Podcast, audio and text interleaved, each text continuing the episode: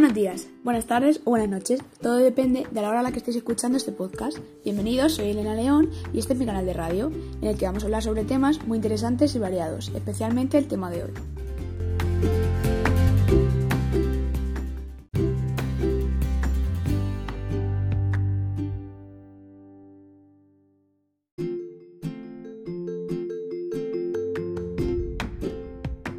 El trastorno obsesivo-compulsivo, comúnmente conocido como TOC, es un trastorno de ansiedad caracterizado por pensamientos intrusivos, recurrentes y persistentes que producen temor, preocupación y conductas repetitivas llamadas compulsiones, que son realizadas por la persona que lo padece para reducir la ansiedad que produce este trastorno. ¿Sabías que cerca de 1.175.000 personas en España padecen este tipo de trastornos y solo en el último año las consultas han aumentado hasta un 30% según los consejos de psicología y consultas privadas? Sigue escuchando este podcast para tener un poco más de conocimiento sobre este tema tan interesante.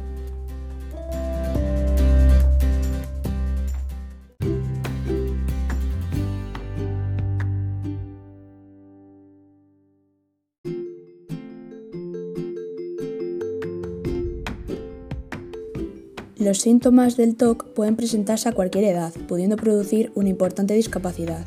La OMS lo incluyó entre las cinco enfermedades mentales más discapacitantes, con una prevalencia durante la vida del 2,3%.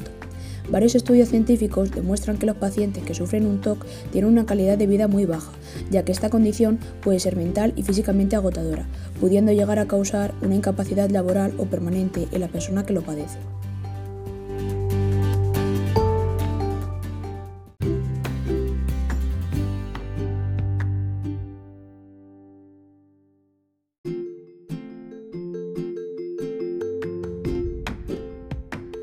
Es característico que la persona que sufre un TOC no revele a los demás sus síntomas, por lo que es frecuente que acuda en busca de ayuda muchos años después de la aparición del problema, como la presencia de cuadros de depresión concurrentes, por lo que el alrededor del 34% de las personas con TOC sufren de depresión en el momento de diagnosticarles la enfermedad, mientras que el 66% la sufrirá a lo largo de su vida.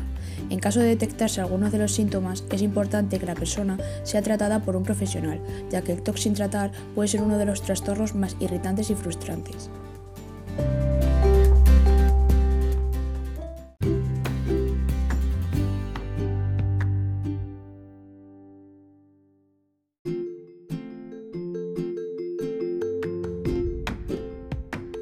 Algunas de las obsesiones más comunes que produce este trastorno son miedo a contaminarse, por lo que la persona está obsesionada con la limpieza y desinfección de todo lo que le rodea, llegando a pasar más de 8 horas limpiando, miedo de que la persona que lo padece o los demás estén en peligro, o la necesidad de mantener el orden y la exactitud, comúnmente en el hogar.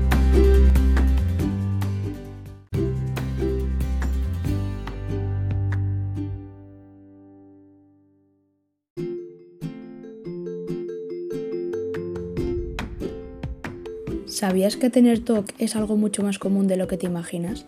Pues todos los días realizamos acciones que tenemos normalizadas, pero realmente se catalogan como TOCs. Algunos ejemplos serían tener que poner el número del volumen de la televisión en número par, colgar todas las perchas del armario mirando hacia el mismo lado, no pisar las líneas blancas de los pasos de cebra, no dejar ninguna puerta abierta en casa, contar el número de escalones cuando subimos una escalera, poner varias alarmas para despertarnos con números acabados en 0 o 5, o revisar varias veces si hemos cerrado bien el coche, entre otros.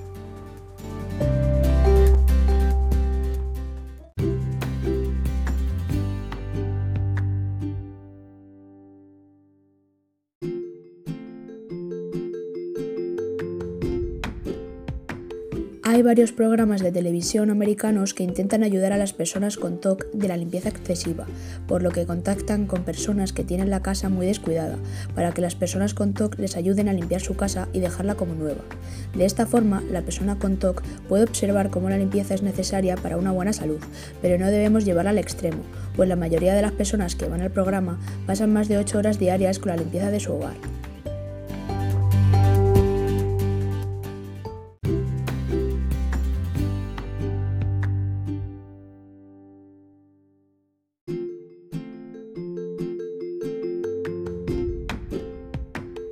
Para adentrarnos más en el papel de las personas que sufren TOC, vamos a ver el caso de Amy, una mujer de 44 años que está diagnosticada con el TOC de la limpieza excesiva. Amy es una amante extrema de la limpieza. En su casa tiene un par de zapatillas para cada habitación y así evita ensuciar el suelo. No utiliza ropa en su casa, sino pijamas. Mide exactamente su colcha de la cama para que esté perfectamente colocada.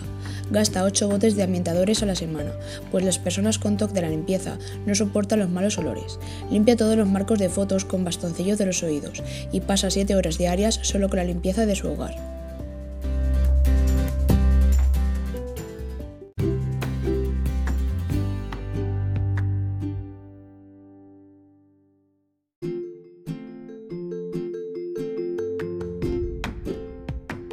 Claramente, casos como los de Amy necesitan tratamiento psicológico, pero los que más sufren de este trastorno, aparte de la persona que lo padece, son las personas que conviven con ella, pues tienen que acatar las reglas y rituales que las personas con TOC sufren.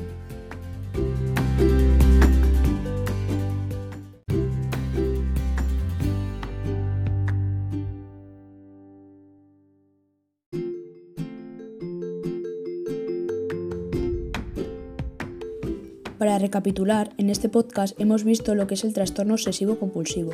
Hemos observado que es más común de lo que creemos, algunos de los TOCs más comunes, casos extremos como el de Amy, la importancia de la ayuda psicológica hacia estas personas y lo duro que es para las personas que viven con la persona que sufre TOC.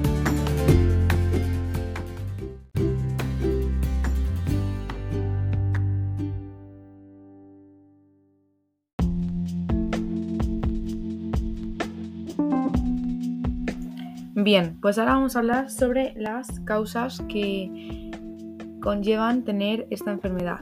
Aunque todavía no se sabe bien exactamente por qué, eh, los investigadores eh, dicen que hay dos causas principales. La primera son los genes. Han identificado cambios genéticos específicos que pueden causar esta enfermedad, pero son muy poco comunes, menos en algunos casos que es, por ejemplo, que muchos miembros de la familia tengan esta enfermedad. Entonces, pues por genética, pues se saca. Y, las, y los decadentes, perdón, ambientales. La exposición, por ejemplo, a ciertas toxinas o factores ambientales pueden aumentar el riesgo de tener esta enfermedad en el futuro. Pero este riesgo es muy pequeño. Todavía no se sabe bien qué factores causan esta enfermedad, pero estos son los dos principales.